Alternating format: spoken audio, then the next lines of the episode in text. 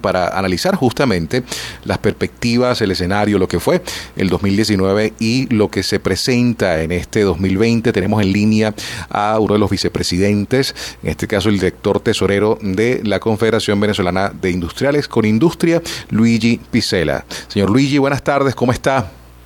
Buenas tardes, eh, gracias por el contacto y feliz tarde para ti y para todos los radioescuchas. Queremos conocer su opinión, señor Luigi, sobre mm, lo que puede ser este 2020 para el sector industrial venezolano, que sin duda alguna, en medio mm, de la que se ha catalogado como la peor crisis económica del país, eh, hiperinflación, el tema eh, cambiario, y en este caso se le añade una un, dentro del elemento normativo, ese entorno que enfrenta las industrias, la exoneración de eh, impuestos para la, libre importación que afecta justamente a quienes desean eh, producir y crear aquí en, en, Venezuela. Cuéntenos entonces su apreciación de lo que fue este 2019 y lo que mm, se vislumbra para este año, señor Picela. Bueno, tal cual como lo has escrito, exactamente más o menos es la situación que nos afecta. No obstante, te la voy a a resumir. Eh, cerramos el año utilizando una capacidad instalada de aproximadamente el 21%, que es sumamente baja y nos hace ser ineficientes e improductivo y poco competitivo con el resto del mundo.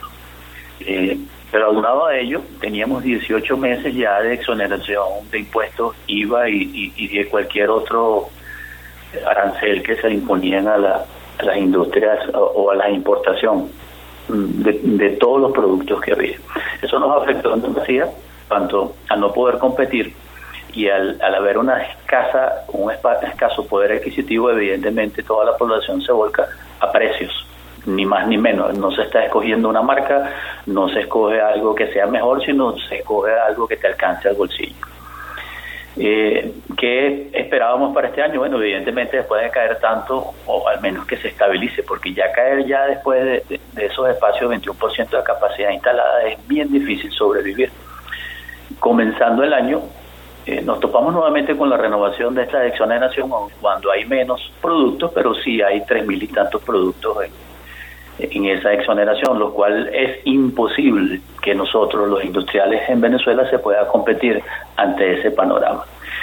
¿Qué trae como consecuencia de ello inmediatamente? Bueno, evidentemente una menor producción, una menor utilización de la capacidad instalada, pero a su vez una menor contratación de personal, porque ya hemos hecho un esfuerzo sumamente grande tratando de mantener el personal a veces sin necesitarlo o tenerlo en demasía o por arriba de los niveles de producción. Ya hay que adecuar definitivamente de una u otra manera eh, todo lo que tienes al nivel de producción. Hay que redimensionarse y actuar en función. Eh, adicionalmente a ello, seguimos con, con la inyección constante de dinero inorgánico en la economía. Eso trae como consecuencia, como bien lo describiste en un principio, bueno, todos los desequilibrios que, que estamos viviendo. Va a seguir, a menos que esto cese y se creen medidas económicas eh, acordes con la situación del país, pero si esto persiste, bueno, vamos a seguir con la hiperinflación, vamos a seguir con la descapitalización y vamos a seguir eh, afectando la capacidad eh, de compra de todos los ciudadanos. Es decir, no se va a recuperar el poder adquisitivo de los trabajadores, por cuanto él se recupera solo si se incremente la producción y la productividad de las empresas. El poder adquisitivo de los trabajadores no se va a recuperar con importación de calzado y con disminución de producción ni con cierre de empresas.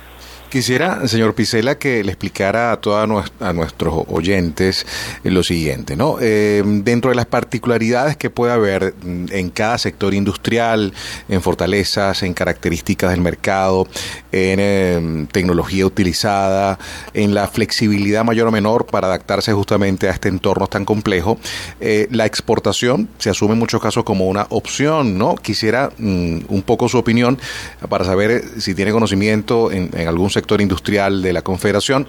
¿Es, una estrategia válida? ¿No lo es? ¿O qué elementos eh, influyen para que no sea así, señor Picela? Sí, efectivamente, eh, dentro de nuestros, sectores hay, varios que, exportan, ¿sí? Eh, por ejemplo, te voy a nombrar uno, el cacao, te nombro otro, el ron.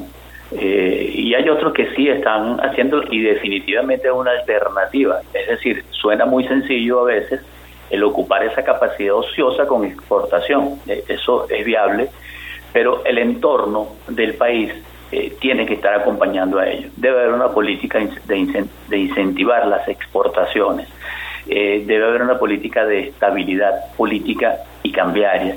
Y, fíjate qué, qué, qué, contradicción tan grande.